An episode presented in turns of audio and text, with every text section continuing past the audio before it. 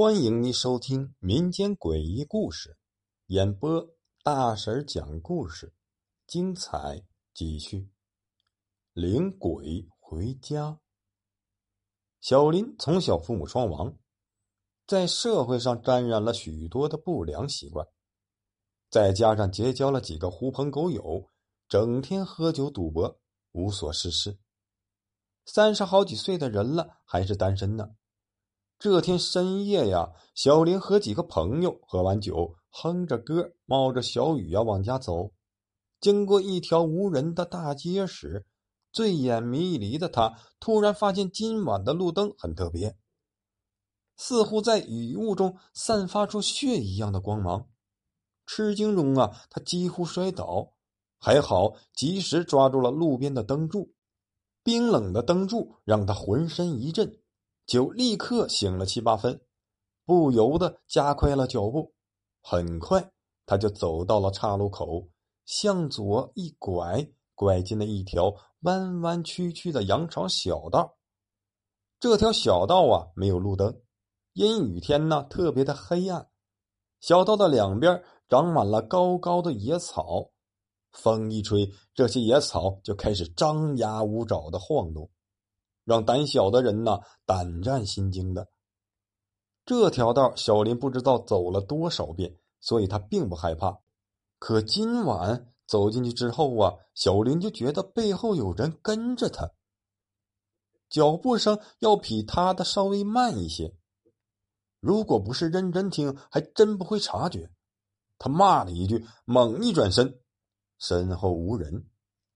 再走了几步，又回头。怪了，还是没人。一阵冷风吹过，他觉得头皮发麻发胀，雨打在脸上呢，冷冷的，他感觉浑身都在颤抖。他不敢停留，急匆匆的往家小跑，身后的脚步声也跟着响了起来。这一次不是轻轻的，而是正好和他的杂乱无章的脚步相反。身后的脚步显然没有慌乱。小林刚好回头看一看究竟，可是他怎么也没有勇气再回头了。他不怕身后有人，他是怕身后没有人。他想，这条路自己走了无数次了，从来没有怕过。今天难道是遇见鬼了？他越想越害怕。突然，脚步声消失了。同时觉得一只苍白的手颤颤巍巍的抓住了他的胳膊，他被吓得“妈呀”一声，两腿之间一股热流顺着裤腿躺在了地上。一个凄冷的声音在他耳边说道：“大哥，我无家可归。”他闻声猛地一回头，只见一个女子站在他的身后。天很黑，看不清面容。他害怕的惊叫道：“你是谁？大哥，能带我回家住一晚吗？我没地方去，快要冻僵了。”小林半天才回过神，他心里琢磨着女人的话：“带她回家。”他听完竟然有些兴奋，心想：“啊！”准是遇见半夜出来做生意的女人了，一定是这样的。哪家的良家妇女会在半夜要求跟男子回家过夜呢？这可真是惊出了艳福啊！如此一想，他早就忘记了刚才的恐怖，点了点头：“好啊，我家就在附近呢。”说完，示意女人和他一起走，他在前边，女人在后面。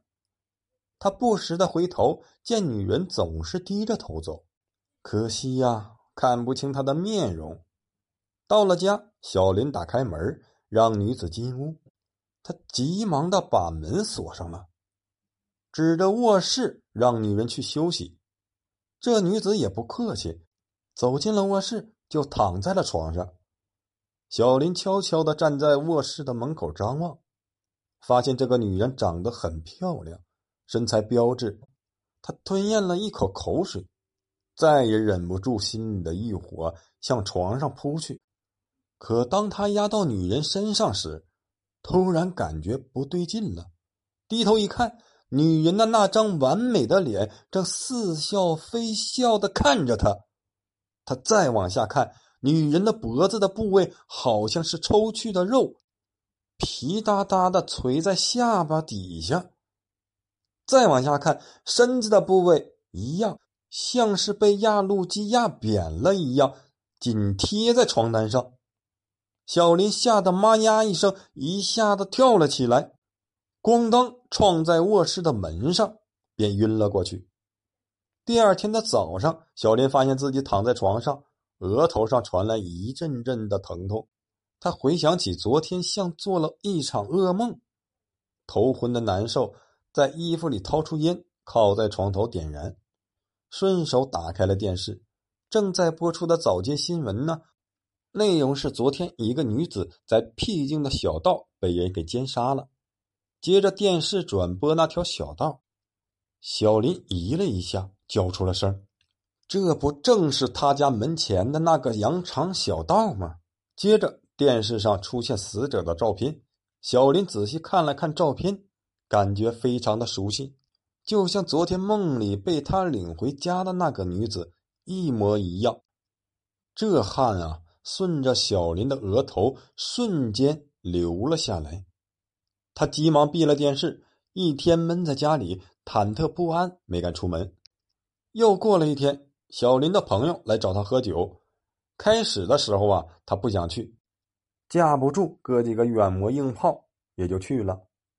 喝完酒的时候，已经过了午夜，他连跑带颠的走在这条小道上，眼看着就要到家的时候。他发现小道中间站了一个女人，他的腿开始哆嗦了起来。他慢慢的、轻轻的走到了女子的身边，借着月光，他看清了，正是电视里那个被人奸杀的女人。小林的心脏一阵的狂跳，对着他一步一步的倒退着往家走。那个女人抬起头，冲着他冰冷的说道。大哥，我无家可归。不不，你不是我杀的，冤有头债有主，你你不要缠着我。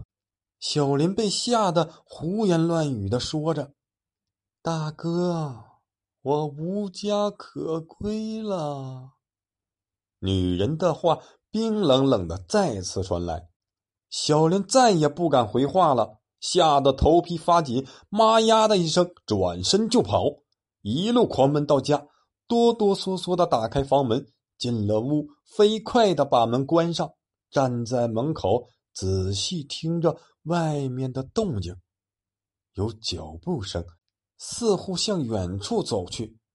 他定了定心神，转身走进卧室。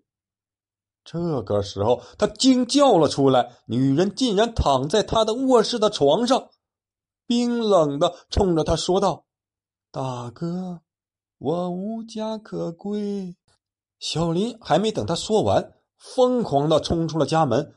后来，小林疯了，整天呢在小道上狂奔疯跑，嘴里还嘟嘟囔囔的说道：“不是我杀的，你别跟着我。”别跟着我！